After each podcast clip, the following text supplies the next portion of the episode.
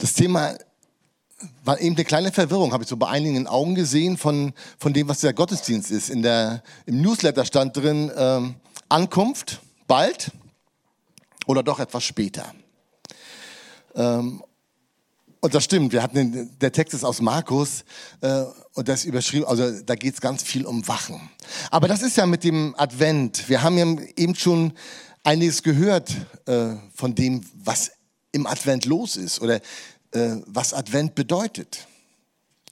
Für mich war lange Zeit Advent so diese, diese Anlaufzeit für Weihnachten. Ne?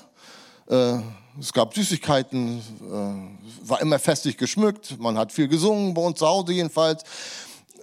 Das, das ist äh, Advent gewesen, also die Ankunft, auf die man sich vorbereitet hat. Und dann kam Weihnachten an. Ähm, ich habe erst viel später mitbekommen, dass Advent ja auch ähm, Ankunft bedeutet, und zwar die Wiederkunft von Jesus. Ja, wir blicken zurück auf die Ankunft von Jesus. Äh, und daran erinnern wir uns auch, wenn wir Weihnachten feiern. Aber wir blicken voraus auf die Ankunft Jesus, wenn er wiederkommt. Und das ist ja immer die spannende Frage, wann das sein wird. Ich versuche mal, ob ich hier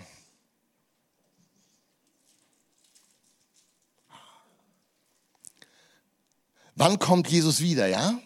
Bald oder doch später? Ich meine, jetzt sind, äh, für bald ist es ja schon ein bisschen zu spät, ne? Also 2000 Jahre kann man jetzt nicht mehr bald sagen. Also ja, kann sich immer irgendwie rüber retten. Ja, weil Jesus sind 1000 Tage, 1000 Jahre wie ein Tag. Okay, dann waren es erst zwei Tage. Aber gefühlt ist bald doch schon äh, ziemlich lange her. Und die Frage, wann er denn wiederkommen wird, das ist im Übrigen eine Frage, wann das sein wird, die ja nicht nur äh, uns heute beschäftigt und gerade in, wahrscheinlich auch in schwierigen Zeiten uns mehr beschäftigt als in Zeiten, wo es uns gut geht. Ne? Wenn die Welt so im Chaos versinkt, äh, dann kommt diese Frage oder dieser Gedanke daran, dass Jesus wiederkommt, ja schneller. Ansonsten ist es manchmal sehr weit weg. Wir kennen das noch von Manfred Siebel, das Lied. Ne? Wir haben uns gut hier eingerichtet, der Tisch, die Bett, die Stühle stehen, der Schrank mit guten Dingen vollgeschichtet, wir kommen alles zu besehen. Dann legen wir uns müd nieder und löschen müd vom Tag das Licht und beten laut, Herr, komm doch wieder und denken leise, jetzt noch nicht. Ja, ist so. Also ein junges Mädchen sagt, also eine Jugendliche hat mal zu mir gesagt, ja, aber ich möchte erst noch heiraten und Kinder kriegen. Dann kann Jesus wiederkommen. Aber das wollte sie noch erleben vorher. Also äh, das ist so eine Frage mit dem äh, Wiederkommen. Die Jünger hatten diese gleiche Frage wie wir auch. Wann wird das alles geschehen? Also wann wird der Menschensohn kommen? Also sie hatten eigentlich mehrere Fragen. Jesus hatte ihnen deutlich gemacht, dass von dem Tempel nichts übrig bleiben wird. Und die hatten gestaunt und dass Jerusalem zerstört sein wird und dass es eine richtig schlimme Zeit geben wird. Und die Frage wäre, wann wird das alles geschehen? Auf der einen Seite hat er ihnen mal gesagt, ja, diese Generation wird es noch erleben, aber auf der anderen Seite hat er ihnen keine wirkliche oder keine befriedigende Antwort gegeben, wann das Ende der Welt sein wird oder wann und wann er wiederkommen wird. Auf die Frage, wann, wann wird es so sein, ja, hat Jesus eine äh, eigentlich eine komische Antwort gegeben. Weiß einer, was Jesus darauf gesagt hat als erstes? Seid bereit, wacht.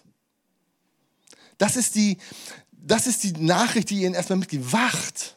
Leute, das ist, steht am Anfang und am Ende, ihr sollt wachsam sein. Und das hat bestimmte Gründe. Also, äh, das eine ist, sagt er, seht zu, dass euch niemand verführt. Also gar nicht so wichtig, wann es ist, sondern die Frage, was passiert in der Zwischenzeit? Womit haben wir es zu tun? Und er sagt ja, wenn viele kommen in meinem Namen und sagen, ich bin's, hallo, ich bin Jesus, ich bin der, der Große, ich kann das, die auftreten wie er, die es aber nicht sind. Und dann werden viele Angst haben, weil sie auf einmal merken, dass es Kriegsgeschrei gibt und dass es Hungersnöte gibt und eine ganze Menge andere Sachen. Und Jesus sagt, das ist erst der Anfang der Wehen. Das ist es noch nicht. Und da lasst euch bitte nicht verführen. an dieser Stelle achtet bitte auf euch selbst. Denn es wird etwas passieren. Ihr werdet äh, vor Gerichte gestellt werden. Man wird euch verfolgen. Ihr werdet um meines Willen, Namens Willen verfolgt werden. Und dann sagt er, macht euch bitte keinen Kopf, was ihr sagen sollt, wenn ihr vor Richter oder vor Könige geführt werden. Was ihr in der Situation sagen sollt, das wird euch der Heilige Geist geben. Da braucht ihr euch keine Gedanken drüber zu machen. Das ist doch auch schön, oder? Man kann dort völlig unvorbereitet hinkommen. Äh, und der Heilige Geist wird einem in, in diesen Situationen das geben, was man braucht. Wir benutzen das ja für, für ganz viele äh, Sachen. Also der Heilige Geist, jetzt wird er wirken an dieser Stelle. Aber es geht eigentlich um eine Bedrängnissituation, wo Jesus den Menschen das verheißt. Er sagt, wenn das eintreten wird, wenn sagen wir, der Bruder den Bruder und der Vater den Sohn und die Tochter die Mutter, wenn die sich gegenseitig verraten werden, wenn die in Gefängnissen landen werden, wenn es darum gehen wird, den Glauben zu bezeugen, in einer wirklich schwierigen Situation, dann wird der Heilige Geist da sein, er wird euch das alles geben.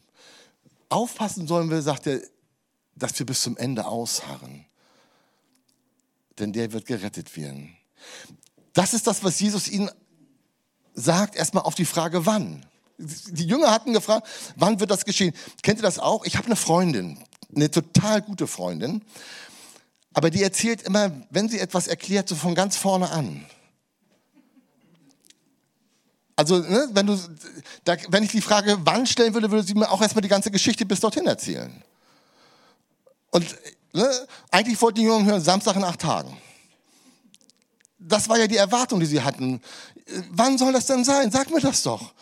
Und Jesus sagt, nee, das ist gar nicht das, das Entscheidende, sondern äh, es wird einen Prozess geben, eine Zeit geben, und das ist für, für Nachfolgerinnen und Nachfolger äh, keine leichte Zeit. Es ist eine herausfordernde Zeit, es ist eine schwierige Zeit. Und es ist an vielen Stellen, nicht an allen Stellen, aber an vielen Stellen auch eine leidvolle Zeit. Und nochmal kommt die Warnung von Jesus und glaubt dann nicht, wenn irgendwelche Leute aufstehen und sagen, ich bin der Christus. Also diese Leute, die, von denen man das Gefühl hat, so, die könnten es jetzt sein hat es in der Geschichte immer wieder gegeben. Und die Sehnsucht danach ist groß. Das habe ich in der letzten Woche mit einem Freund unterhalten. Und er sagte auch so, ach Mensch, wenn man, wenn es mal so eine charismatische Persönlichkeit geben würde, die so vorweggehen könnte, ne? Also diese Sehnsucht danach in so einer, in einer Zeit, wo so vieles aus den Bahnen gerät wo so viele Sicherheiten verschwinden. Jemand zu haben, der die Führung übernimmt. Und manche können das ja auch, aber ganz oft wird von diesen Leuten ja nicht nur die Führung übernommen, sondern auch gleichzeitig noch die Verführung übernommen. Dass Menschen verführt werden. Das ist halt immer auch eine Gefahr. Das wusste mein Bekannter auch, mein Freund auch, dass das äh, eine, eine Gefahr ist. Aber äh, in solchen Situationen, wenn dann auf einmal, wenn, wenn die Not groß ist, wenn dann Leute aufstehen und mit einfachen Antworten wissen, was, wie schwierige Situationen zu lösen sind, dann wird es immer gefährlich für die Welt. Deswegen sagt Jesus, seht euch vor, ich habe euch das alles gesagt. Das ist die große Problematik, in der wir drinstecken oder in der ihr drinstecken werdet als meine Nachfolgerinnen und Nachfolger, als diejenigen, die zurückbleiben, wenn ich in den Himmel gehe.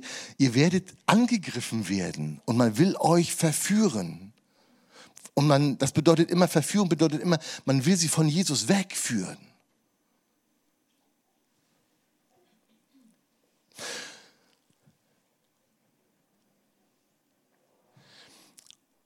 Und dann gibt er den Jüngern noch mit, seht zu, wacht und betet, denn ihr wisst nicht, wann die Zeit ist. Das ist jetzt eine konkrete Zeitangabe. Dass er, er sagt, und da gesteht ihnen auch ein, also das, was mit Jerusalem passieren wird im ersten Jahrhundert, dieser Krieg, der dort geschehen ist, die Zerstörung des Tempels, das hatte Jesus ihnen vorausgesagt, hat gesagt, das werdet, wird diese Generation erleben. Und Himmel und Erde werden vergehen, meine Worte werden nicht vergehen, das werdet ihr erleben. Aber wann das Ende der Welt sein wird, das weiß nicht mal ich. Das wissen auch nicht die Engel im Himmel, das weiß nur der Vater allein. Jesus weiß es nicht. Und er sagt es den Jüngern auch. Und wenn er es nicht weiß, dann wissen wir es auch nicht. Aber es gibt so wir, wir sind ja so Zeichendeuter, ne?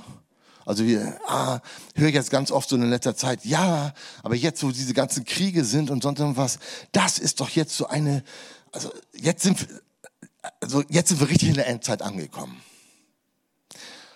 Ich bin mir da nicht so sicher, also wirklich völlig unsicher, weil äh, Endzeit haben wir ja schon eine ganze Weile, ne? Seit Jesu Himmelfahrt ist Endzeit. Und ja, alle, die sagen, aber wir sind jetzt dichter dran als damals, die haben auch recht. Ne? Das ist, aber das ist ungefähr genauso wahr, wenn ich sage, so jung kommen wir nicht wieder zusammen. Ne? Stimmt auch. Aber wann es dann sein wird, das wissen wir nicht. Jesus hat den Jüngern damals gesagt, also diese Kriegsgeschrei, diese Hungersnöte, alles, was auf dieser Welt geschieht, also alle globalen Ereignisse sind es nicht. Das, sind die Anfang, das ist der Anfang der Wien. Und äh, ich hab, war ja zweimal dabei bei einer Geburt eines Kindes, also das kann schon dauern. Ne? Also das ist so. Und Jesus sagt, das ist, ist nicht das Ende. Das Ende, sagt er, ist, ist etwas Universales. Die Sonne wird ihren Glanz verlieren, der Mond wird ihren Glanz verlieren, die Sterne werden. Also irgendwas wird im, was Weltallmäßiges, was in dem Universum wird stattfinden. Und dann wird er kommen. Also dann werden ihn alle sehen. Wenn du also nicht ganz sicher bist, ob es Jesus ist, kannst du ganz sicher sein, dass er es nicht ist. Ne? Und wir brauchen uns auch keine Gedanken zu machen, äh, ob wir dann irgendwie dabei sein werden, also wenn wir denn dabei sind. Weil er schickt seine Boten los. Er hat gesagt, die Engel gehen dann und holen die von allen Enden der Erde und führen sie zu Jesus zusammen. Also wir brauchen uns auch äh, an, ne, am äußersten Zipfel von Schleswig-Holstein brauchen wir keine, uns keine Gedanken zu machen, äh, ob wir das mitbekommen werden. Äh, und es wird so sein. Deswegen sagt Jesus, das ist der Abschluss dieser, dieses ganzen Kapitels. Was ich euch sage, sage ich allen, wacht. Und die Frage ist, warum? Warum ist Jesus das so wichtig, dass wir wachsam sind? Ich glaube, es gibt, ähm, gibt so zwei Probleme der christlichen Gemeinde nach Jesu Himmelfahrt, die, äh, die sich dort niederschlagen. Das eine ist die Wiederkommensversessenheit und das andere ist die Wiederkommensvergessenheit. Und beides äh, macht im Prinzip so ziemlich das Gleiche. Also wir haben hier die ganzen Aufforderungen, wachsam zu sein. Ja? Das Wann spielt bei Jesus keine Rolle sondern was ihnen mitgibt, sagt, ihr sollt nicht spekulieren, sondern meine Zeugen sein. Ich glaube, das ist das eine Entscheidende. Und das andere ist, ihr sollt nicht schlafen, sondern meine Zeugen sein. Das sind die beiden Probleme, warum Jesus den Leuten, seinen Jüngern damals, sagt, wacht, bitte seid wachsam. Weil genau das weggeht. Wenn du dich von dem, was Jesus dir aufgetragen hast, wegwendest, auf irgendein Ereignis hin, das dich vielleicht gar nicht in deinem Leben erreichen wird. So wie es ja viele Generationen in ihrem Leben nicht erreicht hat. Also schon am Ende des Lebens haben sie die Ankunft erlebt, nämlich ihre Ankunft beim Herrn, das ja. Aber dass er wiedergekommen ist, dass die Erde zu Ende gegangen ist, das haben sie nicht erreicht. Und sie haben sich auf etwas gestürzt und sind etwas nachgelaufen, Sachen nachgelaufen, die Jesus ihnen gar nicht aufgetragen hatte. Jesus hat für seine Jünger ja einen ganz klaren Plan. Jesus sagt, wir sollen ja an der Stelle weitermachen, wo er hier auf der Erde aufgehört hat. Das hat er immer deutlich gesagt. Er sagt, wie mich der Vater gesandt hat, so sende ich euch. Also wir sollen im Prinzip auch in die Welt kommen. Wir sollen Zeugen sein. Wir sollen Menschen zu Jüngern machen. Das ist die Aufgabe, die die Gemeinde hat. Viel mehr Aufgabe hat er gar nicht gegeben. Er hat uns gezeigt, er hat uns vorgelegt, wie wir das machen sollen. Nämlich, er ist ja, sag mal, Weihnachten zeigt uns ja in einer äh, überwältigenden Art und Weise, wie Jesus sich die Menschwerdung vorstellt. Hineinzukommen in diese Welt mit der ganzen Liebe. Manchmal sogar mit der ganzen Hilfsbedürf Hilfsbedürftigkeit eines kleinen Kindes. Diese Liebe in die Welt hinein zu transportieren. Sie den Menschen zu bringen. Das ist Arbeit. Nachfolgearbeit Tag für Tag und Stück für Stück. Und das ist mühsame Arbeit. Und das ist manchmal ganz einfach oder so schön, sich auf irgendetwas zu konzentrieren, was so schön, äh, so ein Eventcharakter hat, was so toll ist, was so alles überstrahlt. Dahin zu gehen, statt die Arbeit vor Ort zu tun. Das, was angesagt ist. Und manchmal werden wir auch dabei auch müde, weil wir haben es schon so viele Jahre gemacht. Und dann schlafen wir ein oder lassen es sein und haben irgendwann keine Lust mehr, gehen in den Vorruhestand oder auch den Nachruhestand, aber ebenfalls auf alle in den Ruhestand. Und machen dann nicht mehr weiter. Das, ist, das sind die beiden Gefahren, die bestehen, wo Jesus sagt, passt auf, ich möchte euch gerne, wenn ich komme, bei der Arbeit erwischen. Bei dem, dass ihr das tut, was ich euch aufgetragen habe. Und das ist, das ist ja auch so wichtig. Jesu Botschaft an die Welt war ja, ändert euren Sinn. Und wie das sein soll, hat er ja wirklich dann vorgelebt. Der mächtige Herrscher kommt als kleines Baby in die Welt. Er kümmert sich um die Ausgegrenzten. Er lässt sich mit den Leuten ein, über die wir uns bestenfalls auslassen. Er sitzt an Tischen, an denen wir nicht sitzen wollen. Er geht Menschen nach. Er bleibt an ihrer Seite. Und das ist ja die Aufgabe. Und das ist ja, er sagt, die Leute sollen ihren Sinn ändern. Und das ist ja das, was diese Welt braucht. Wir brauchen noch einen Sinneswandel.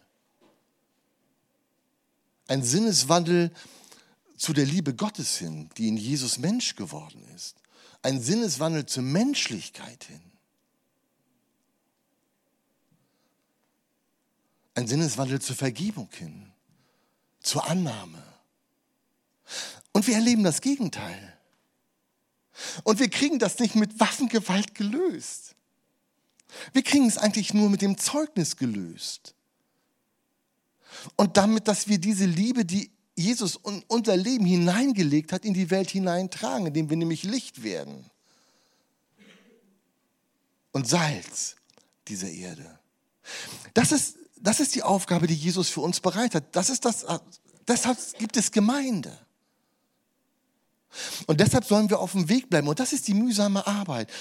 Und die Gefahr ist, die Jesus gesehen hat, deswegen hat er so eindringlich gewarnt, immer wieder seid wachsam, lasst euch nicht verführen. Weil er nämlich Angst hat, dass wir das, was eigentlich unsere Aufgabe ist, aus dem Blick verlieren. Um uns Dingen hinzuwenden, die entweder bequem sind, die nichts mehr kosten, wo wir unsere Beine hochlegen können, oder wo wir Sachen hinterherlaufen, die in die falsche Richtung zeugen.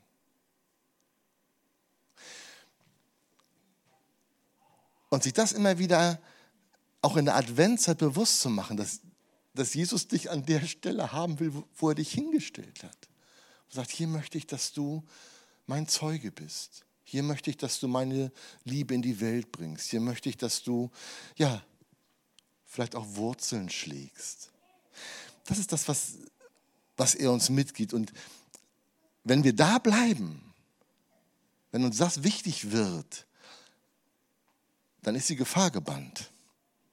Nämlich die Gefahr, dass wir irgendwelchen Rattenfängern hinterherlaufen. Das können die in Hameln machen als Spiel, aber ja, das müssen wir nicht machen. Und äh, wir sind dann auch keine mehr, ne, ein Schiff, das sich Gemeinde nennt, ne? oder ein Schiff, in dem Gemeinde pennt, auch nicht so gut. Dann merken wir auf einmal, dass wir wieder gefragt sind äh, in dieser Welt, in dieser Stadt, in unserer Nachbarschaft, überall dort, äh, wo dieses Evangelium verkündet werden muss, diese Liebe Gottes verkündigt werden will und wo Menschen einen Sinneswandel vollziehen sollen. Und dazu müssen wir, glaube ich, manchmal auch einen Sinneswandel vollziehen. Und dazu ist das Abendmahl immer wieder auch eine, eine herzliche Einladung. Weil wir dort an den Ort kommen, wo Gottes Liebe so konkret geworden ist wie nie. Dass Jesus sich nämlich hingegeben hat für uns in seiner Liebe.